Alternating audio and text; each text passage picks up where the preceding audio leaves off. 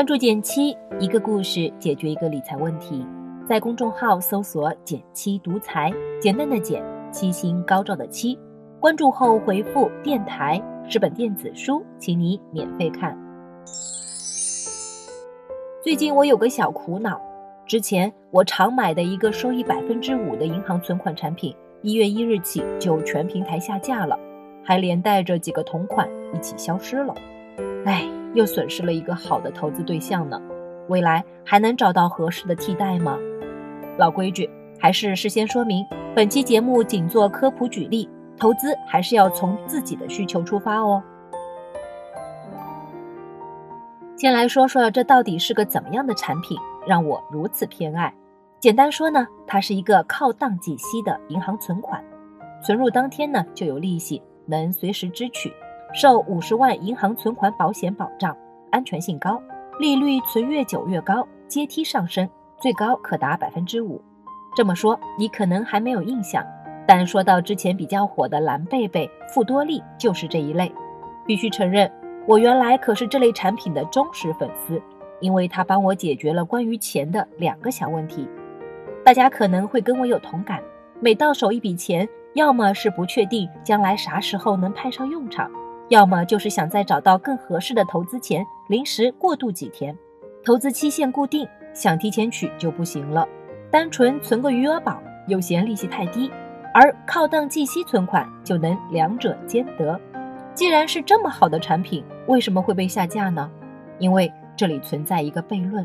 看过靠档计息存款的介绍，不难发现，灵活性和相对来说的高息都是它的优势，但硬币总有正反面。对我们而言的好处，到银行那里却成了隐患。第一呢，是流动性的风险。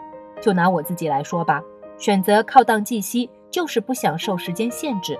但我们换位思考一下，如果人人都是存个三五天就跑路，对银行来说，每天就得应付大额的流入流出。万一哪天碰上个用钱高峰，就比如临近春节，出现集中支取的情况，银行压力就很大了。这就是所谓的流动性风险。第二呢是高息风险，这个好理解，高利息对我们来说是收益，但对银行是成本。我查了一下，现在银行普通的五年期定期存款利率是百分之两点七五，相比之下，靠档计息等创新形式的银行存款利率高了不少。这意味着对银行来说，吸纳等额存款需要支付的成本就高了很多，增加了运营压力。基于以上两点呢，也难怪这类收益、风险、期限都棒棒的神仙产品这么快就下架了。当然，如果你现在正持有此类产品，也别慌。按现在的通知来看，存量不会受影响，反倒是我这种想要新买入的朋友，机会不多了。那还有什么替代选择呢？方法总是有的，我按照三类场景给你们做了整理，可供参考。第一呢是活期存款。利率在百分之三点六到百分之三点九之间，三十天之内临时过渡的资金，建议大家直接买活期就好了。比如财富水池中的现金池就算这一类。我盘了盘，目前市面上的活期现存也不多了，大家且买且珍惜。振兴银行的如意存一号，营口沿海银行的心动存，三湘银行的日增宝都属于这类产品。第二类是定期存款。利率大概在百分之四到百分之五点四之间，大于三十天的，而且你大概知道自己将来啥时候要用的钱，存固定期限更靠谱，这样选择面也大一些。三十天到三百六十天的都有，最长五年能锁定一个百分之五点四的利息也不错。因为安全性高，所以尤其适合大家存买房的首付款，比定投基金风险小很多。沿海银行的祥云宝系列。客商银行刻意存一百天，达州银行多利智能存等都属于这类定期产品。第三呢是组合配置，更常见的情况是真的不确定未来什么时候要用钱，那就建议搭配长短期的存款产品组合购买。拿我自己来说，除了把三到六个月的生活费存进活期里面之外，余下的钱会按照一个月、三个月、六个月混搭着存。这样组合的收益肯定不及全买五年期的好，但能保证钱的灵活性，哪怕遇上个突发，也能做到心里不慌。按照上面的对策，相信能暂时弥补靠档计息存款下架后的缺失。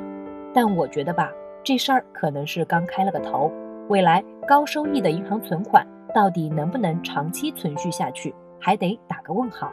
也许收益下调或限购，在不久的将来就会发生了，大家还得早做心理准备。